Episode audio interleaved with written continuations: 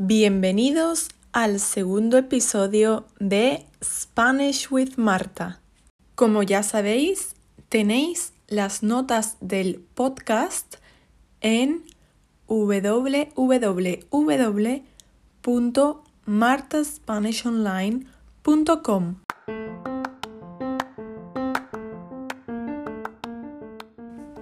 ¿Qué tal? ¿Cómo lleváis la semana? Espero que muy bien. Esta semana es la semana del amor, porque el domingo 14 de febrero, como ya sabéis, es San Valentín. Por eso he decidido enseñaros vocabulario básico sobre este tema, el amor. Os voy a contar una pequeña historia de ficción y quiero que veáis el contraste de pasados, el pretérito indefinido y el pretérito imperfecto. Como ya sabéis, cuando ambos están en la misma historia, uno se refiere a la descripción de acciones en curso que es el imperfecto, y el indefinido o también llamado pretérito perfecto simple es el que interrumpe la acción. Pues bueno, dicho esto, vamos allá. María y Luis son pareja actualmente.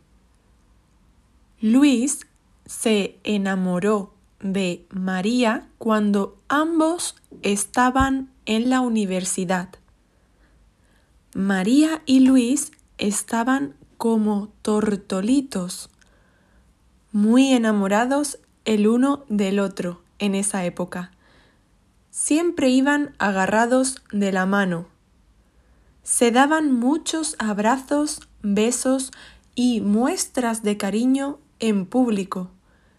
Se puede decir que María es el alma gemela, soulmate, de Luis.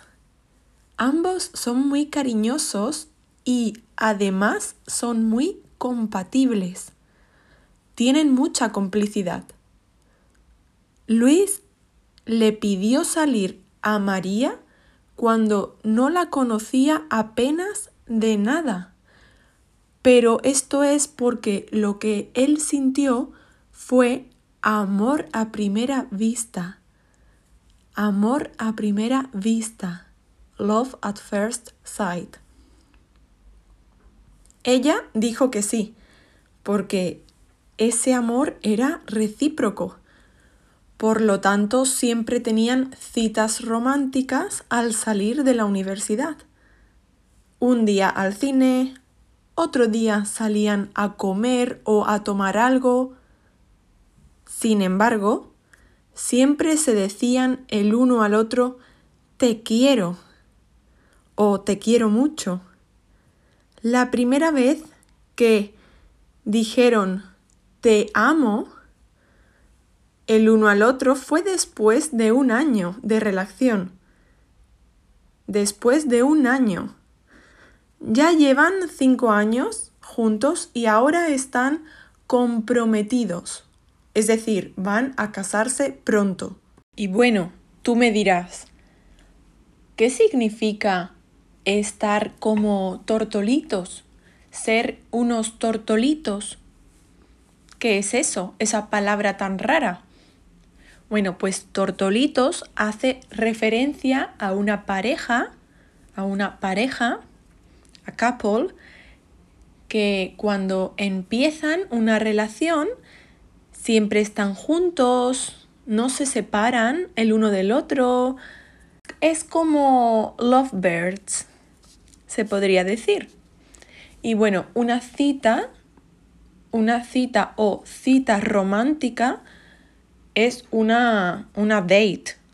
Es decir, dos personas, ya sean pareja o no, que salen juntos por primera vez para conocerse mejor porque se gustan o se atraen. Y luego, por último, la diferencia entre te quiero y te amo. La diferencia entre te quiero y te amo es simple. Te amo se utiliza si estamos enamorados de una persona y aún así no se dice con tanta frecuencia, al menos en España, porque nos suena mm, más cursi, cheesy. Cursi es la palabra para cheesy. Por lo tanto, te quiero o te quiero mucho, muchísimo, es lo que más utilizamos con nuestra familia, amigos e incluso pareja. Te amo es mucho más profundo.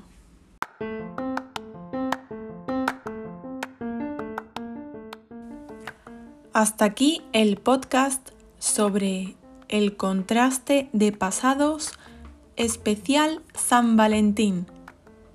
Espero que lo hayas disfrutado y si te ayuda con tu español, me gustaría que lo valoraras desde la plataforma que lo escuches. Evox, Apple Podcast, Google Podcast. Y si tienes alguna sugerencia, házmelo saber en mis redes sociales como Instagram o el blog de mi página web donde verás el podcast, las notas del podcast, perdón. Un saludo a todos y feliz semana. Adiós.